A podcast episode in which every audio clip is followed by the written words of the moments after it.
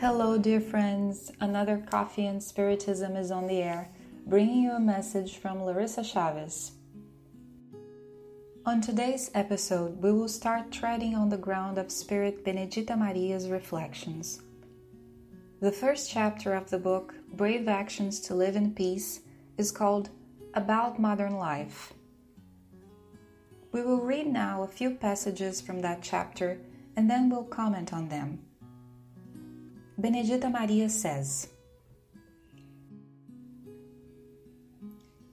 God has given us the machine so we have more time to think and act in favor of the spiritual being we are, and not to tie ourselves down more and more to the treasures of metal and clay that we shall have to leave unavoidably in the world when death comes.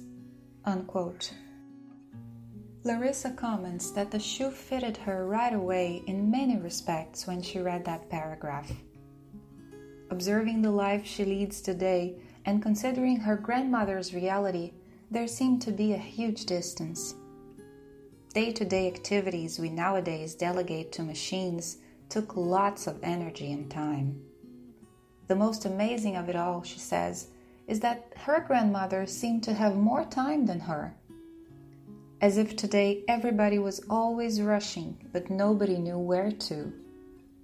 And so we go on, busy, tired, and distracted from our spiritual reality. Further ahead, Benedita continues Every day, there seems to be more lonely people in the world. The more the number of people around us grows, the more we get the feeling that we are alone in a crowd. Unquote. Once again, Larissa recalls her grandmother, who had six children. She separated from Larissa's grandfather when some of them were kids and raised them up while she worked as a dressmaker. After Larissa became a mother, she began to wonder how it could be possible to have six children or more and still do something else. Many factors explain that difference, and one of them which she considers very important, is related to Benedita Maria's comment. Her grandmother was surrounded by a network of support, formed in general by other women who helped one another, whether they were family, neighbors, or friends from the church. She remembers when she was a child and spent some holidays at her grandmother's, how someone always stopped by for a coffee or for a chat to call her to go to Mass or to tell the news. Today's way of life, centered around accumulating material goods, around social status, has been creating more and more isolated families without a safety net of support.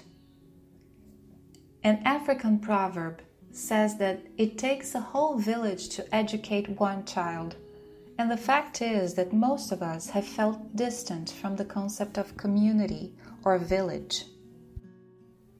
Benedita also adds Instead of creating complications for life, riding on all kinds of inventions that help us in the new millennium, we should learn how to make better use of it all and become better people, more attentive towards our fellow mates, taking better care of tomorrow. Progress is only good for us when it makes us good for each other. Unquote.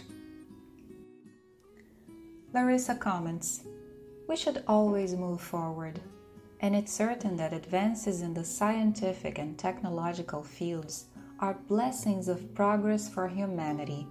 However, it is possible to move forward preserving human values debated since ancient times. There is value in the bird that flies away exploring new horizons as there is in the tree that stretches its deep roots into the soil of life. We are spiritual beings pilgrimaging through material life. It is essential that we benefit from today's appliances with our eyes set on incessant improvement, without losing sight of the valuable grounds that sustained us this far. Peace and love to you all, dear friends and until the next episode of Coffee and Spiritism.